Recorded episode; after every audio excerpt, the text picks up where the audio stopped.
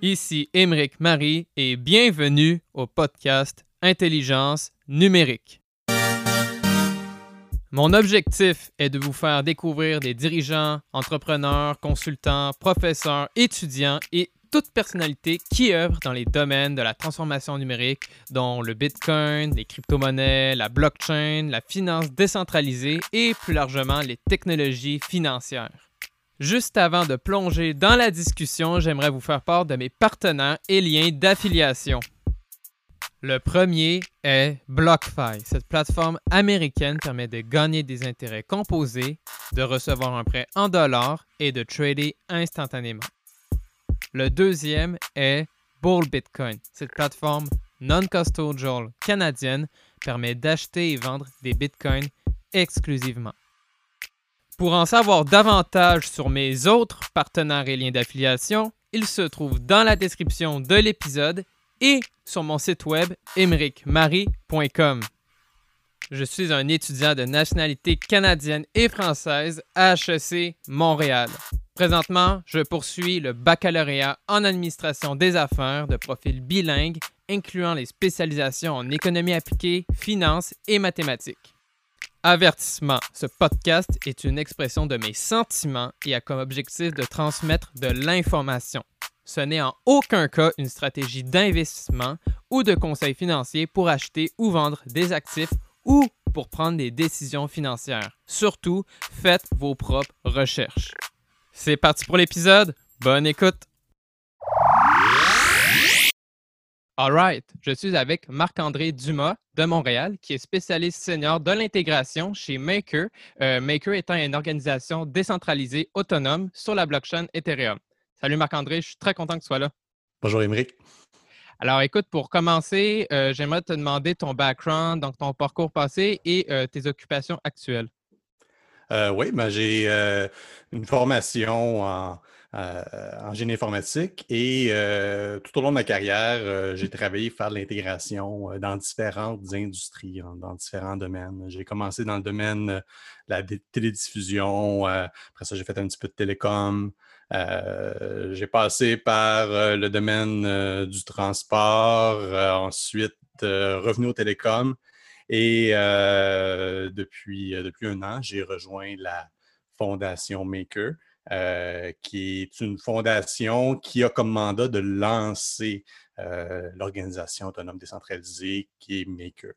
Euh, donc, la, distinction est importante parce que je ne travaille pas pour MakerDAO directement, je travaille pour une fondation qui, qui essaie de le lancer et faire que le DAO soit effectivement complètement autonome à un certain point. Je comprends. OK.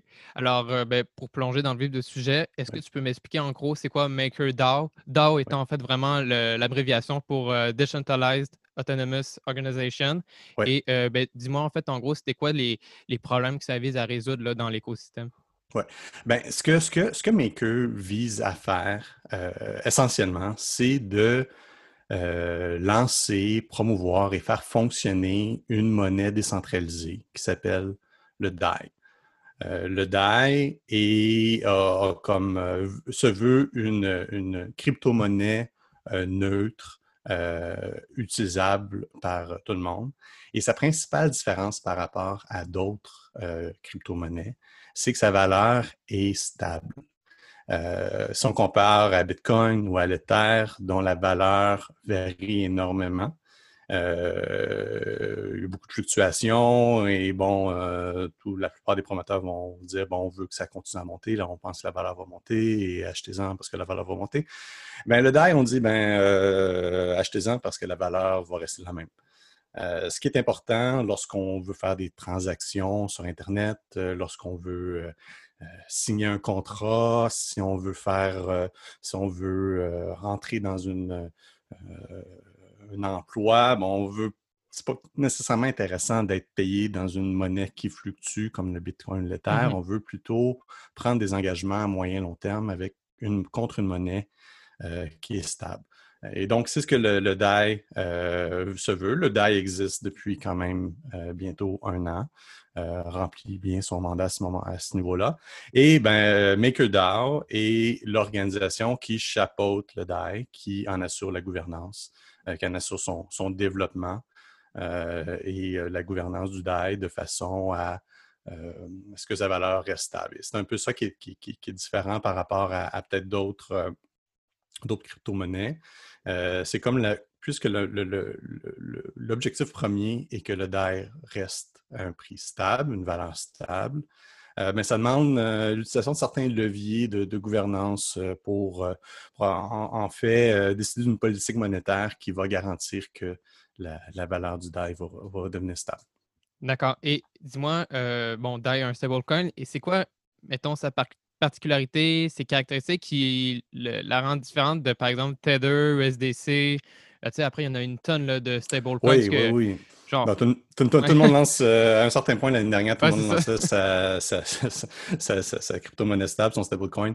Euh, la principale différence, c'est qu'elle est décentralisée et personne ne, ne, la contrôle directement. Et bon, ça, ça veut c'est un peu abstrait comme concept, mais euh, si on regarde ce que, ce que Tether, USDC, GUSD, tout ça, ben, en fait, c'est des, des crypto-monnaies stables qui sont dont la valeur est garantie par des dépôts. Euh, on imagine des dépôts bancaires, bon, différentes peut obligations contractuelles, mais c'est essentiellement, c'est garanti par des dépôts, c'est garanti par une entreprise ou un regroupement d'entreprises qui garantissent sa valeur. Euh, donc, ces, entreprises-là doivent quand même euh, répondre à certains critères réglementaires. Euh, et ce qui fait que dans, je pense, tous les cas, moi, je n'ai pas vu d'exception, ils ont tous, à l'intérieur même du contrat intelligent, du smart contract qui, régit l'utilisation du, stablecoin, on retrouve des fonctions qui permettent de geler des actifs, euh, qui permettent de transférer des actifs de quelqu'un d'autre à quelqu'un d'autre. ce qu'on ne trouve pas dans le DAI. Donc, dans le DAI, le DAI, euh, on ne peut pas, le, le, MakerDAO, la fondation Maker, ou aucun acteur dans, le protocole Maker, est en mesure de saisir euh, ou de bloquer ou de censurer des, transferts de, fonds DAI. Donc, c'est quelque chose qui, est, complètement différent. Puis quand on regarde le, code source, de ces autres euh, euh, crypto-monnaies, on voit directement, on a des, fonctions qui s'appellent euh, saisir ou bloquer. Ou, puis on voit que c'est des fonctions qui ont dû être utilisées dans le passé. bon, on va dire, bon, si, si tout ce que je fais est légal, pourquoi je m'en fais? ben, c'est là que c'est peut-être peut-être un aspect commercial et stratégique qui est important aussi. Euh, donc, si par exemple, euh, une entreprise euh, veut lancer une, je sais pas, un nouveau protocole, une, nouvelle manière d'échanger de, l'argent ou une solution de paiement, par exemple, eh bien, si on construit cette solution de paiement sur une crypto-monnaie qui appartient à une autre entreprise, donc Tether ou USDC ou un autre, eh bien, on se retrouve un peu à la merci de cette autre entreprise-là. Et euh, essentiellement, cette autre entreprise-là peut dicter certaines règles de ce qu'on peut faire, on ne peut pas faire, et ce qui viendrait à, pardon, à limiter notre euh, l'utilisation qu'on peut en faire. Avec DAI, ben, on n'a pas besoin de demander la permission à personne. Euh, il n'y a personne qui va vous dire Ah, ben là, on n'aime pas ça, ce genre de transaction-là, ou on veut que tu nous verses un certain pourcentage des, transactions, ou euh, c'est quelque chose qui ne pourra pas arriver. Donc, donc c'est pour ça que ça peut être un, choix plus intéressant, surtout si on est une entreprise qui essaie de lancer quelque chose de nouveau, de, de, bâtir sur des, des fondations qui sont décentralisées, qui ne sont pas contrôlées par aucun tiers.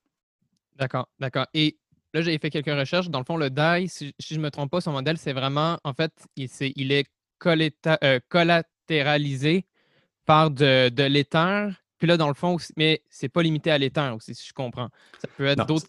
C'est ça. Et là, dans le fond, si je comprends, euh, comme c'est une, euh, organisation décentralisée, ben là, il y a des votes pour savoir, ben, mettons, quel autre jeton on pourrait amener pour le justement le backer Alors, éclaire-moi un peu là-dessus, comment ça, fonctionne? Oui, bien, si on peut continuer avec les comparaisons avec des autres stablecoins, par exemple USDC, ou qui va avoir des, dépôts en dollars US dans un compte de banque quelque part pour garantir la valeur de, chacun des USDC qui, qui sont en circulation. ben, comme le DAI est décentralisé, mais quelque chose qui est décentralisé ne peut pas posséder un compte de banque, euh, n'a pas accès au système bancaire traditionnel. Euh, donc, le protocole Maker va utiliser d'autres crypto-monnaies euh, pour garantir la valeur du DAI. Donc, lorsqu'on vient pour émettre un DAI, on doit garantir ce DAI-là par une certaine quantité d'une autre crypto-monnaie. Aujourd'hui, c'est principalement, je pense, au-dessus de 75% c'est de l'Ether qui est utilisé. Mais il y a d'autres crypto-monnaies qui sont, qui sont autorisées. On a par exemple euh, WBTC, qui est une représentation de Bitcoin sur la blockchain Ethereum. On a aussi euh, d'autres euh, stablecoins, USDC, TUSD, bientôt Tether, sont, peuvent être utilisés. Puis aussi d'autres plus petites euh, monnaies comme, euh, comme BAT ou euh, Mana, puis bon, j'en oublie d'autres. Donc, il y, a cette volonté par les administrateurs, donc par ceux qui administrent le DAO, d'étendre la variété de crypto-monnaies ou de cryptos actifs, je devrais peut-être dire, qui garantissent la valeur du DAI de façon à se protéger de, fluctuations du marché, de, de, de fluctuations des prix euh, de ces garanties-là. Puis on cherche, ils vont chercher à, mettre des garanties qui ne sont pas corrélées euh, l'une avec l'autre. Donc aujourd'hui, on parle de crypto-monnaies, on devrait peut-être plus dire de cryptos actifs. Puis à mesure que des plus de, cryptos actifs qui deviennent disponibles sur une blockchain, sur la blockchain Ethereum, mais c'est devient des actifs qui pourraient être intéressants euh, pour être intégrés dans le, dans le, protocole Maker pour garantir la, valeur du DAI. Et est-ce que, par exemple, on pourrait même, je ne sais pas moi, une voiture qui a une certaine valeur et que sa valeur est stable, une voiture de collection, mettons, puis je ne sais pas si c'est le bon terme, mais si on la tokenise, mettons, sur la blockchain, est-ce que ça, ça pourrait être une garantie euh, pour le DAI? Oui, bien s'il y a moyen de, de, de, la tokeniser, là, la, représenter comme un jeton, puis on dit que ce jeton euh, représente la propriété euh, de cette voiture-là. Donc, ça veut dire que si quelqu'un transige euh, ce jeton-là sur la blockchain Ethereum, ben, automatiquement, le titre de transfert est, transféré, oui. Euh, mais bon, toute la question est là. donc, légalement, comment on, fait ce genre, comment on organise ça? Bon, peut-être pas évident. Par contre, ce qu'on peut peut-être imaginer, c'est que on pourrait peut s'attendre à voir dans les prochains mois, prochaines années, euh, des jetons représentant des bons du trésor, des jetons représentant des actions d'une entreprise euh, en bourse. Euh, ça, ça peut être des actifs qui seraient très intéressants parce que sont faciles à acheter, sont faciles à vendre, il y a une liquidité sur les marchés et, et ils sont déjà, ils existent déjà de manière électronique. Donc, mmh. les faire passer sur une blockchain, c'est pas. Euh, c'est envisageable, disons. Euh, c'est quelque chose qu'on peut penser. Mais bon, par contre, mettre sa maison, sa voiture, euh, là, ça devient pas mal compliqué légalement. Mais, mais, essentiellement, c'est une, une, question légale. Donc, est-ce qu'on est capable de transiger directement le, le, le, jeton et transiger le titre de propriété directement sur blockchain ou non? Si oui, oui, c'est un activité intéressant. D'accord. Et juste pour revenir à l'Ether, mettons scénario euh, ben, malheureux, je sais pas, l'Ether est autour de 500 et mmh. euh, bon, en deux jours, il crash à 200. Est-ce que le, prix du DAI, ben, est-ce que le 1 est-ce qu'il reste stable ou pas? Oui, ben ça, c'est capital. Donc, euh, puis ça, c'est une grosse partie du protocole Maker et est construit pour gérer ce genre de situation-là. Puis bon, on dit 50-60% on peut imaginer que ce soit encore plus. Donc, lorsqu'on vient pour emprunter, puis quand on génère du DAI, essentiellement, on le fait en empruntant ce, ce DAI-là après avoir mis certaines garanties. Eh bien, si la valeur des garanties devient trop basse par rapport à l'emprunt, le protocole euh, va procéder à une liquidation euh, de la position, une liquidation de l'emprunt. Donc, essentiellement, on va prendre les actifs qui ont été mis en garantie et ils seront mis aux enchères, euh, vont être vendus de façon à couvrir la dette qui, qui, est en difficulté. Donc, ce mécanisme-là fonctionne quand même assez bien. le DAI qu'on utilise aujourd'hui a été, une version du protocole qui a été lancé en novembre 2019. auparavant, il y a une version qui a été lancée en 2017 euh, qui a fonctionné pendant, euh, pendant environ deux ans. Et euh, si on se souvient des prix de l'Ether en, 2017, début 2018, c'était au-dessus de, je pense, ça avait atteint 1400 dollars US. Hein? Et à un certain point, ça, a diminué bon, à 100 ou 150 dollars dans cette période-là. Donc, une perte de 80-90 eh, bien, le DAI a gardé sa valeur tout le long. Hmm. Euh, puis c'est grâce à ce mécanisme de, liquidation des emprunts qui sont en difficulté. Euh, au fur et à mesure, évidemment, euh, quand on parle de milliers de positions d'emprunt avec le DAI, ben, ils ne sont pas tous au même prix. donc, il y en a qui sont faites liquider à 1100 d'autres à 1000, puis bon, rendu à 900, il y en a d'autres qui ont pris d'autres positions qu'on emprunt, on dit on va penser que ça va monter. Et tout le long de la chute de la valeur de l'Ether, euh, il y a eu un jeu de liquidation aux nouveaux joueurs qui sont arrivés pour générer d'autres DAI, de façon à ce que la valeur s'est maintenue. Mais évidemment, euh, un choc qui arrive très rapidement, euh, en quelques heures, par exemple, perdre de 50% 60% c'est quelque chose qui serait très difficile à absorber par le protocole. C'est un peu pour ça où il y a cette volonté de, chercher des actifs qui sont non corrélés. donc, s'il y a un actif qui, qui, perd toute sa valeur, disons, on se rend compte qu'un des cryptos actifs qui est utilisé euh, derrière le DAI, ben, c'est une fraude complète où il y a un bug logiciel majeur qui fait que la valeur tombe à zéro. Euh, bon, évidemment, ces positions-là vont être liquidées pour presque rien, mais euh, comme on a des surgaranties dans les autres, ça vient pour absorber la valeur. Puis aussi des mécanismes là, avec le jeton MKR qui, euh, qui, peut être utilisé pour euh, renflouer le protocole. MKR, c'est le, le, le, gestion de gouvernance du protocole. D'accord, d'accord. Et dis-moi plus, largement, selon toi, c'est quoi été les, les, plus grands défis pour développer justement le DAI euh, et son, vraiment son adoption de, masse qui monte de plus en plus. Et c'est vraiment, parce que c'est vraiment reconnu comme le, jeton euh, euh, stablecoin décentralisé. Oui, ben, je pense que le, défi, puis c'est pour ça que ça a pris ce qui était perçu comme étant le plus grand défi et ce qui explique pourquoi ça a pris de nombreuses années avant que le, le DAI euh, soit à peu près finalisé ou à peu près la forme finalisée qu'il a aujourd'hui. Euh, c'est tous les aspects de sécurité.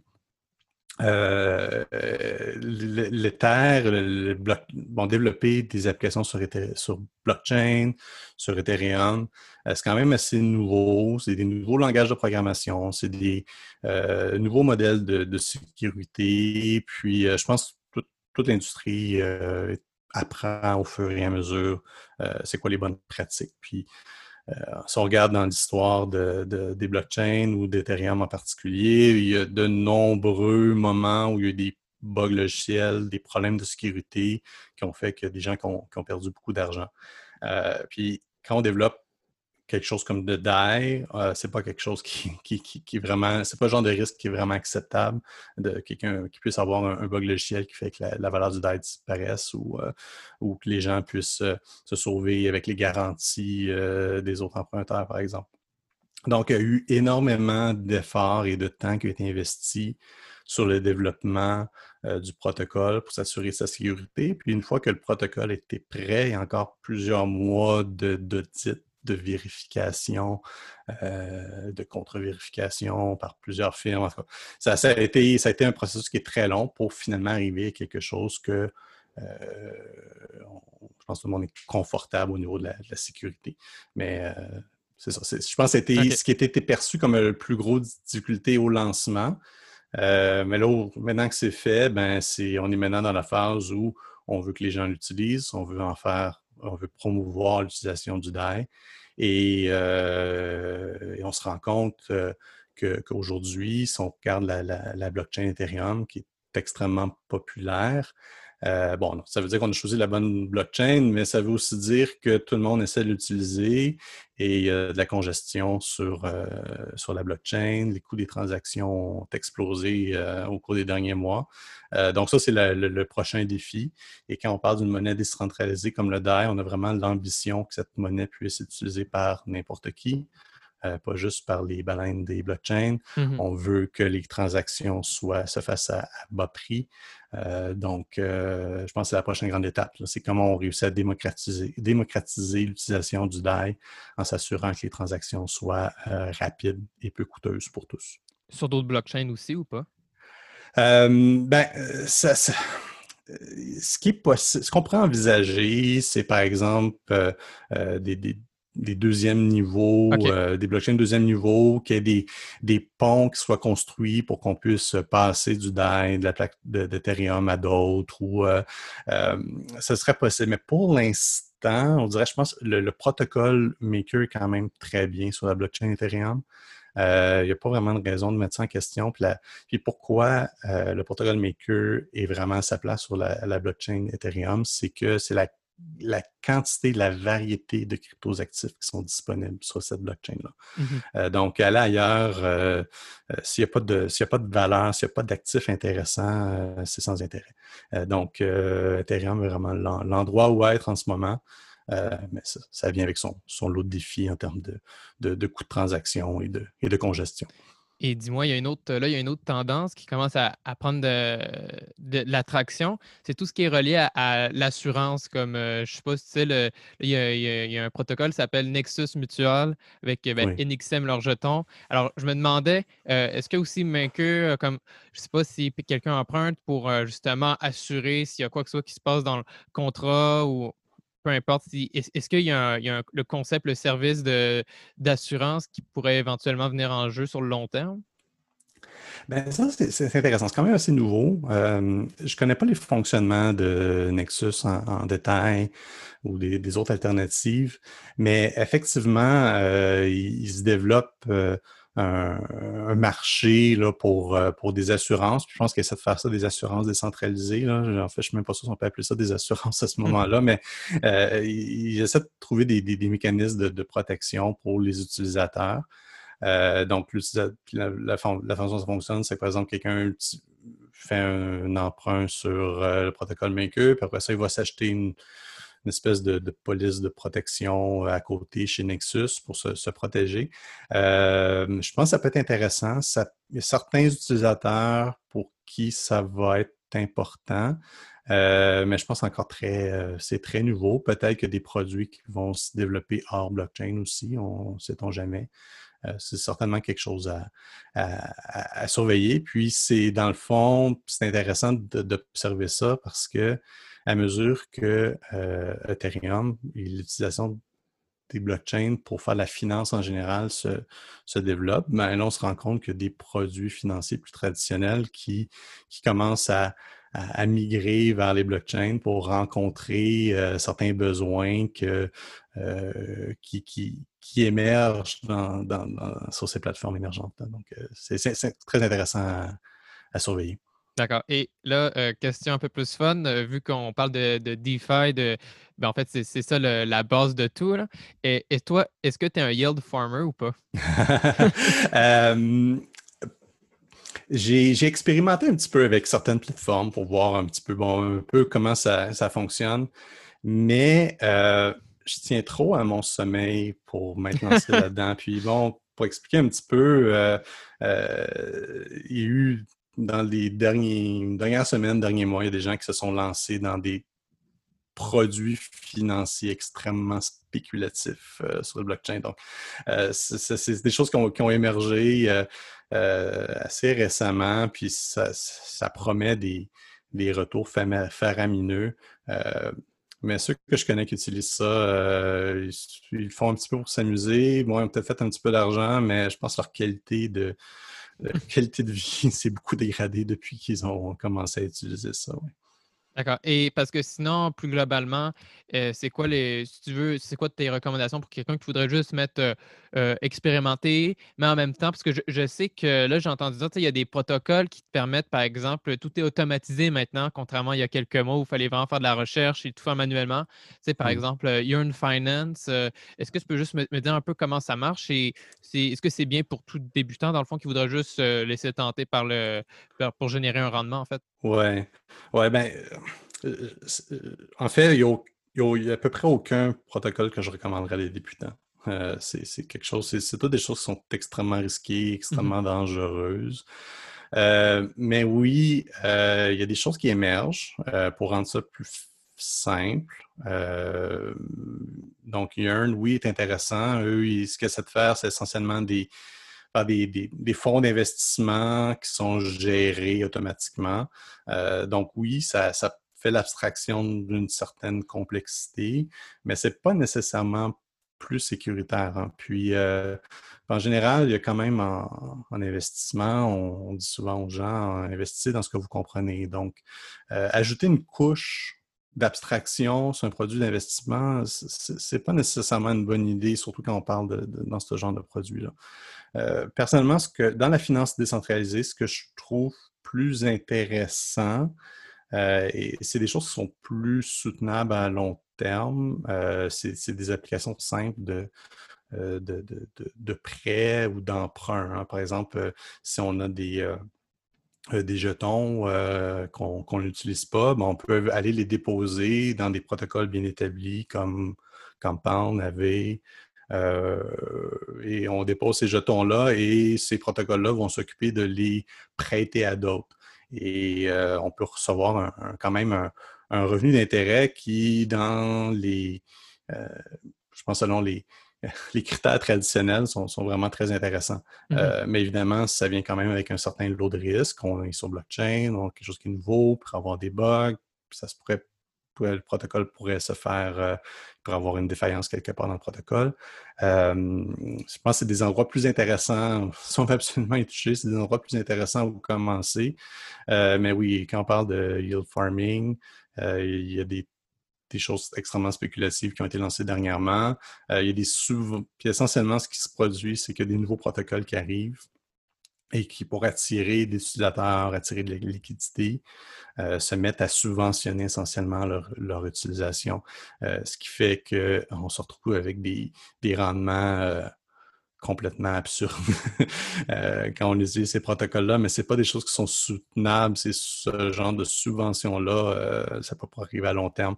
Donc, ce n'est pas quelque chose qui. Bon, c'est quand même drôle, intéressant à surveiller, mais à, moi, à mon opinion, c'est pas ça qui va nécessairement euh, être euh, ce qui va être intéressant à long terme. Euh, D'accord. C'est un jeu que les gens font, on va chercher des subventions à gauche et à droite, mais à certains points, le, le, robinet va se fermer, puis on va retourner plus à des applications plus traditionnelles de la finance. OK. Et dis-moi plus largement, euh, comme tu travailles pour un protocole de finances décentralisée, peux-tu un peu me, dire ça, ton expérience versus euh, ben, une compagnie traditionnelle, si tu veux? Euh, c'était quoi les, défis, les opportunités? Puis pour vraiment se donner une idée à. Parce que c'est tout nouveau, en fait, un peu ce, concept-là de, de vraiment travailler pour une, ben, une fondation. Puis là, il n'y a pas vraiment de, bureau. tu, tu, travailles avec des collègues, je suis sûr que tu en as plein. La plupart, tu les as peut-être même jamais vus en vrai. Oui, ben ça, c'est quelque chose qui est intéressant, puis ça vient un peu avec l'idée d'être décentralisé, ça vient un peu avec la, la, culture qu'on va retrouver euh, sur le blockchain ou Ethereum en particulier, qui est vraiment une culture d'ouverture euh, envers tout le monde. on essaie de d'accepter euh, les nouveaux qui arrivent et on, vient les, on leur montre comment ça fonctionne, puis, euh, euh, puis tout le monde essaie. peu importe d'où tu es dans le monde, si tu es capable de rédiger une phrase que de l'allure en anglais, bon, on va écouter ce que tu as à dire. c'est donc la fondation Maker. Et ben, si on regarde dans tout le début du protocole Maker, ça s'est fait un petit peu comme ça, cette façon-là, des gens qui étaient dans différents pays, qui se sont, euh, trouvés sur Internet, sur des forums, qui ont commencé à discuter, travailler sur le protocole. À un certain point, la fondation Maker s'est formée et a continué un peu selon ce modèle-là. Dans le fond, la fondation a ouvert des postes et la plupart des postes étaient, pas, il n'y avait pas de part d'attache nécessairement. Donc, bien que la Fondation ait quelques bureaux à, quelques endroits, euh, essentiellement, euh, si euh, quand il y aura un poste, ben, si tu compte les critères du poste et bon, peu importe où tu habites, on va peut-être regarder dans quel fuseau horaire tu, habites, peut-être que ça c'est important, mais c'est en, termes géographiques, c'est la seule chose qu'on va regarder. puis après ça, on regarde c'est quoi tes compétences, c'est quoi ton expérience, puis ce que tu peux apporter à l'équipe, puis on, on va t'engager là-dessus. donc, ce qui est intéressant, c'est que la fondation est organisée comme étant, c'est le travail à distance en premier. Donc, à la base, tout le monde travaille à distance et il y a certains travails en personne, mais tout, le monde est à distance. Donc, il n'y a pas de question de savoir, ouais, mais quelqu'un qui habite à ah, telle personne travaille au siège social est mieux connecté qu'une autre qui travaille dans un autre, euh, sur un autre continent. Non, c'est pas vrai. Tout est, tout est, tout est égalitaire à, ce niveau-là. On a tout accès à la même information, même communication. Euh, donc, c'est vraiment intéressant à mmh. ce niveau-là. D'accord. Et dis-moi, euh, comme euh, ben, tu es, de Montréal, peux-tu me dire un peu c'est quoi la situation de la, la, DeFi justement à Montréal? Est-ce que c'est versus d'autres villes pour avoir une idée? Oui. ben, il y, a pas. Il y, a quand même quelques boîtes qui font du blockchain à Montréal. y a, à ma connaissance, il n'y a pas vraiment de, de, aucune entreprise qui spécialise en DeFi. Je connais quelques quelques personnes qui travaillent dans le domaine, qui sont à Montréal, mais ils sont un petit peu comme dans la même situation que moi. Euh, ils travaillent avec euh, une organisation, une entreprise qui, est un peu éparpillée partout dans le, un peu partout dans le monde. donc, donc c'est, je pense que c'est un peu comme ça. Mais ça, c'est. Ça, vient. Ça vient plutôt. ça montre à quel point l'emplacement géographique est relativement peu important euh, dans ce domaine-là aujourd'hui. Bon, c'est sûr que si on cherche à travailler dans un bureau avec, euh, avec euh, une machine à café, puis des patrons dans, le bureau du coin, c'est sûr que le DeFi, c'est pas ça qu'on va trouver. Par contre, si on cherche des opportunités, ben, on peut regarder à travailler à distance avec des gens partout dans le monde et rejoindre des organisations ou des groupes qui sont là-dedans. C'est un peu ça qui qui est intéressant aussi, c'est que la, barrière d'entrée est vraiment, euh, est, vraiment juste accessible. Donc, on est capable de prouver ses capacités. On est capable, euh, mettons quelqu'un qui veut rentrer dans le domaine, il, peut, il peut montrer sa capacité, il peut faire, il peut joindre une communauté euh, DeFi qui existe déjà ou blockchain qui existe déjà. Euh, il peut contribuer avec, euh, peut-être un petit peu de code ou la documentation ou un article, de la recherche ou des discussions intéressantes dans, les forums, dans les chats. Puis il peut se faire un nom et à un certain point, ben, il peut, sa compétence peut être reconnue puis il peut rejoindre une équipe. existante ou même lancer son, propre projet, on ne sait hmm. jamais. D'accord. Et au final, est-ce que tu penses sur le long terme, la, finance décentralisée va manger la, finance centralisée, si tu veux, entre guillemets, ou comment ces deux, parce que là, c'est comme deux pôles là, qui sont en train de... oui, oui, oui. Bien, ça, c'est certain que euh, je pense que la, finance décentralisée, puis, quand je, personnellement, quand je pense à la finance décentralisée, je pense pas à, la spéculation, le genre d'activité qu'on a pu mmh voir dans, les dernières semaines. Euh, je pense que oui, euh, il y a, la finance décentralisée a un avantage, présente plusieurs avantages sur une finance centralisée, euh, essentiellement par l'élimination d'intermédiaires, euh, des coûts très bas, la quasi-absence de commission sur la plupart des transactions. Ça, c'est des avantages qui, sont, sont, durs à battre. je pense que donc la finance décentralisée amène beaucoup à ce niveau-là. Elle a quand même beaucoup de, de, défis à venir. Mais je pense qu'on va se retrouver plus dans un modèle où la finance traditionnelle va se mettre à utiliser la finance décentralisée elle-même mmh. pour réduire ses coûts, pour euh, gagner en efficacité. Euh, donc, je ne pense pas qu'on va voir la disparition, la disparition de la banque au, coin de la rue ou des grandes institutions financières. Je pense qu'on va plutôt voir que la finance traditionnelle va se mettre à utiliser ce genre de produits-là pour leurs propres opérations. Et selon toi, quels sont les, meilleurs moyens pour augmenter l'adhésion justement de la, blockchain plus en, général, l'utilisation des ben, de, jetons, de, cryptoactifs euh, au sein de, monsieur et madame tout le monde au final? Hmm. Ben, c'est sûr qu'il faut que ce soit, ça faut que ça devienne plus accessible. Aujourd'hui, il euh, faut quand même investir euh, du temps pour, pour comprendre comment ça fonctionne. ça prend quand même un certain minimum, un bagage minimum en technologie. Euh, bon, ça, ça, tend, à s'améliorer très rapidement ce niveau-là, donc ça va. Mais par contre, c'est un, domaine où il y a énormément de difficultés. C'est facile de tomber dans des pièges. Euh, c'est facile de d'avoir euh, de se faire avoir par, par différentes choses qui sont plus ou moins honnêtes. c'est un, un, petit peu le Far West. puis il n'y a pas beaucoup de protection. Donc, pour monsieur, madame, tout le monde qui est habitué ou qui s'attend à avoir un certain niveau de protection de la part des, des institutions. Euh, donc, euh, être capable de, par exemple, contester une transaction sur, sa carte de crédit ou être capable de, porter plainte contre un courtier qui n'a pas bien fait son travail, mais ben, on se rend compte que sur blockchain, ce genre de protection-là est complètement inexistant. donc, j'irais même jusqu'à dire que on ne veut pas nécessairement que monsieur, madame, tout le monde se pointe tout de suite. Il y a encore beaucoup de travail à faire pour que ce soit des environnements qui sont sécuritaires, qui sont et qui, donne un certain niveau de protection et garantie aux utilisateurs. Ceci étant dit, certaines choses, des applications simples, comme le DAI, euh, je pense qui, sont faciles à comprendre, qui sont faciles à utiliser, euh, qu'on peut utiliser pour faire des transactions, qu'on peut transiger. Il n'y a pas d'aspect spéculatif. On, a un besoin, on veut se faire payer, on va être capable d'acheter quelque chose. Euh, mais ça, c'est quelque chose qui est facile à faire. Et euh, c'est là que quelque chose comme le DAI, qu'on espère euh, va, gagner en, réputation avec le temps, mais que les gens vont être capables d'utiliser de façon sécuritaire ce, genre, ce genre de produit-là.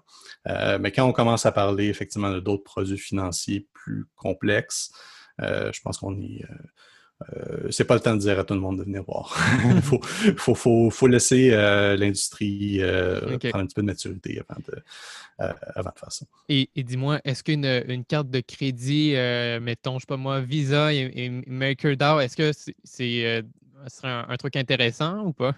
Ben, si, si Visa veut utiliser le DAI pour mettre ça sur la carte de crédit, ils ont le droit. Hein. Il n'y a personne qui, mm-hmm. peut l'empêcher.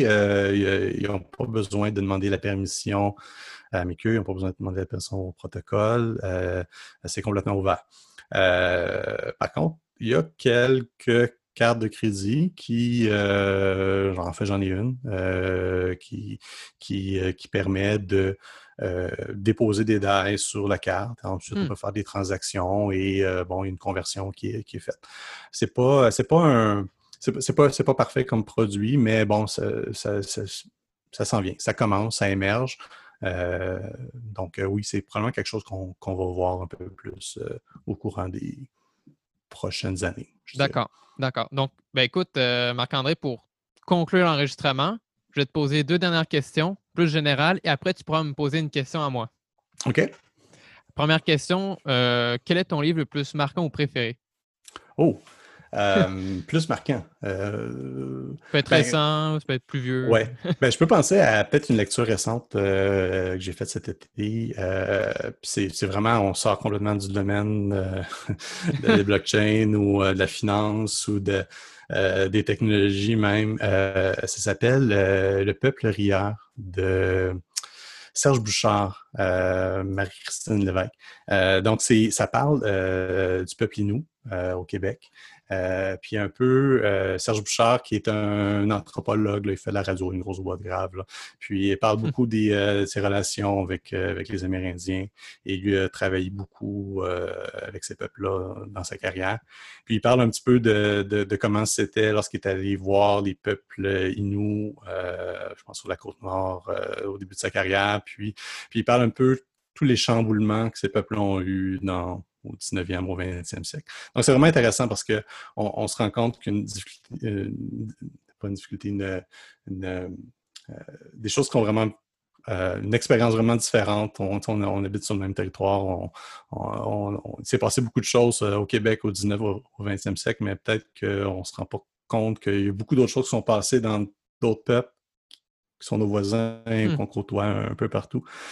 donc, c'est ce genre de lecture qui, permet d'élargir un petit peu sa, conscience de, ce qui se passe dans le monde. Intéressant. Donc, quand même assez marquant, oui, comme lecture. Puis c'est très simple, c'est pas très, pas un gros livre, c'est très accessible. Parfait, franchement en note. Et alors, dis-moi, ton ma, deuxième question, c'est ben, globalement, quel est ton meilleur conseil pour atteindre ses objectifs dans la vie? Hmm. Euh, faut être curieux. Il euh, faut, euh, faut, être curieux. Il faut investir du temps. Il ne faut pas avoir peur de. faut pas avoir peur de développer ses connaissances. Donc, c'est un sujet qui nous intéresse. Il faut lire, il faut investir du temps. Puis, on va se rendre compte qu'avec pas nécessairement tant d'investissement que ça, on va se retrouver à être un semi-expert dans un domaine. Hmm. Euh, avec Internet, c'est vraiment facile de, de, de, découvrir. Puis là, je ne dis pas aux gens de faire leur recherche là, puis d'apprendre des choses conspirationnistes, là, mais euh, si on prend un, domaine en particulier qui nous intéresse, puis je pense évidemment blockchain, c'en est un, mais il y a plein de domaines technologiques là, où, l'apprentissage se fait vraiment facilement. Et euh, si, on a si on a un intérêt, il ne faut pas avoir peur d'investir du temps, puis euh, de, développer. Il ne faut pas avoir peur d'aller regarder un petit peu en, dehors de, de, sa cour, au niveau de ses connaissances-là, des choses. Euh, euh, il y a beaucoup d'opportunités quand on vient faire le pont entre différents domaines, différentes industries. Donc, si on est dans une, un domaine A, il ben, ne faut pas avoir peur d'aller regarder ce qui se passe dans le domaine B, parce qu'il y a peut-être moyen de lier les deux de façon intéressante. C'est noté, c'est noté. Et alors maintenant, euh, mon tour, est-ce que tu as une question pour moi ou pas? Euh, ben euh, oui, ben c'est peut-être intéressant. tu es sur le comité blockchain HEC. Voilà. Tu disais, tu disais, les gens ils viennent, ils viennent acheter des, bitcoins. mais ben, vois-tu une évolution un petit peu? Les gens, est-ce qu'ils commencent à, poser des, des questions? Est-ce qu'ils parlent juste de bitcoin? Ils commencent à parler des autres blockchains ou ils Comment, tu sens ça évoluer? Euh, ben, c'est sûr que, tu sais, mettons, bon, là, avec la pandémie, on avait un super gros événement qu'on était supposé faire euh, au fin de la session de l'hiver, donc c'était autour du printemps. Euh, bon, avec la pandémie COVID-19, bon, tout a été arrêté, stoppé. Mais mettons, sur les trois, quatre autres conférences d'avant, soit début 2020 et aussi en 2019, l'automne, ouais, tu sais, on a fait quand même pas mal de sold out à 70 personnes dans des classes là, pleines.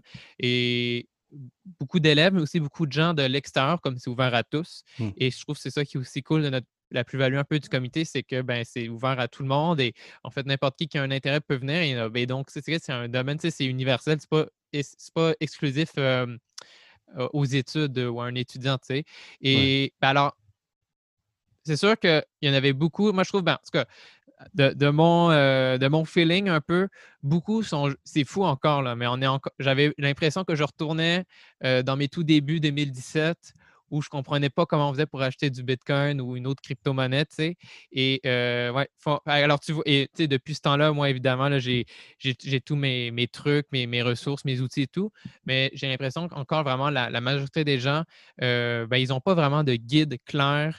Euh, tu sais, comme, justement, comme tu as dit tantôt, c'est c'est pas simple, c'est pas, c'est pas écrit, tu sais, c'est pas c'est pas encore accessible. Il faut vraiment, comme tu as dit, faut être euh, la, personne qui va savoir exactement comment faire, c'est une personne curieuse qui s'intéresse vraiment personnellement, qui a pris du temps à y mettre. Et donc, juste pour une personne euh, qui voudrait juste savoir en cinq minutes, ben là, c'est sûr que c'est tough, c'est difficile. Et alors, tu vois, moi, au final, euh, tout ce, tout ce qu'on a parlé DeFi, j'ai l'impression que à Montréal, on n'est pas encore on n'est pas encore là. Mais je pense que c'est juste après une question de temps, les bonnes personnes avec les bonnes idées puis la, bonne volonté. Mais et voilà, en gros, ouais. Donc, euh, pour, résumer, tu vois vraiment, euh, en fonction des conférences qu'on a fait, c'est très encore 2017. Euh, ah, pourtant, on est en 2020. mais 2017, dans le sens que les gens arrivent et disent OK, je vais apprendre comment devenir riche ou les gens arrivent. Il y a un peu de tout. il y a un peu de tout. Il y en, a qui, ouais, un peu les, si tu veux, Moon Boy, là, un peu, ou genre, ils vont, c'est quoi la crypto qui va me faire x10 en une nuit, tu sais. Mais sinon, non, c'est juste, juste la curiosité, parce qu'il y en a beaucoup, en fait, ça. En général, il y en a c'est sûr qu'il y, a des experts, il y a des gens super intelligents, il y en a qui savent euh, tout comment ça marche, mais vraiment, je pense qu'on est encore au tout début. Là. Au final, euh, c'est sûr que c'est si on prend un, pas de recul, mettons, moi qui, est vraiment à fond dedans dans l'écosystème, que je sais pas mal les, derniers gros trucs qui se passent, euh, mais quelqu'un vraiment qui, s'intéresse plus ou moins, ben, il n'a pas vraiment tant appris forcément plus en trois ans de temps. Donc, c'est pour ça, non, je pense qu'il y a encore beaucoup de, de vulgarisation à faire. Hmm. beaucoup de. Hein, on est vraiment dans les tout débuts. Hein, puis on, oui. Puis, c'est un peu ça qui est un peu excitant là, dans, dans, ce domaine-là parce que il y a pas beaucoup d'industries ou de domaines où la contribution qu'on fait a un gros impact. Mais maintenant, dans ce domaine-ci, puisque tout est nouveau, la moindre petite chose qu'on fait va aider énormément de gens et va peut-être rester pendant, pendant longtemps. Donc, mmh c'est euh, si on veut faire sa marque euh, dans quelque chose, ah euh, le domaine blockchain, DeFi, il y a vraiment beaucoup de place pour ça. Ah, je, suis bien d'accord. Donc, ben, écoute, pour les gens qui voudraient en savoir davantage sur toi-même, sur ben, tes, tes, projets, ce que tu fais, où est-ce qu'on peut les envoyer? Euh, ben, sur Twitter, euh, c'est la meilleure façon. Là, c'est le, le, le, réseau de communication de l'industrie. Là, c'est, euh, c'est, un commercial marcandu, M-A-R-C-A-N-D-U. Euh, vous me suivre. Là. Je, je, je, je, commande beaucoup. Là. Je ne suis pas nécessairement le gros producteur de contenu, mais si vous voulez me, me, me pigner, me parler, là, c'est une bonne façon de me rejoindre. Ça marche, parfait. Alors écoute, je te remercie beaucoup pour l'enregistrement, puis on reste en contact. Parfait. Merci. Voilà, c'est la fin et j'espère que vous avez aimé trouver l'épisode très enrichissant. Si vous souhaitez me contacter pour quelconque question ou demande, je suis à votre écoute sur LinkedIn, Twitter, Telegram ou encore à mon adresse courriel. Vous trouverez mes infos pour me contacter sur mon site web emericmarie.com. Finalement, la meilleure façon pour m'encourager est de partager intelligence numérique à votre entourage. N'oubliez pas d'aller consulter mes partenaires et liens d'affiliation pour profiter de leurs services et produits clés en main. Je vous souhaite alors une très très bonne journée ou fin de journée où que vous soyez. À bientôt.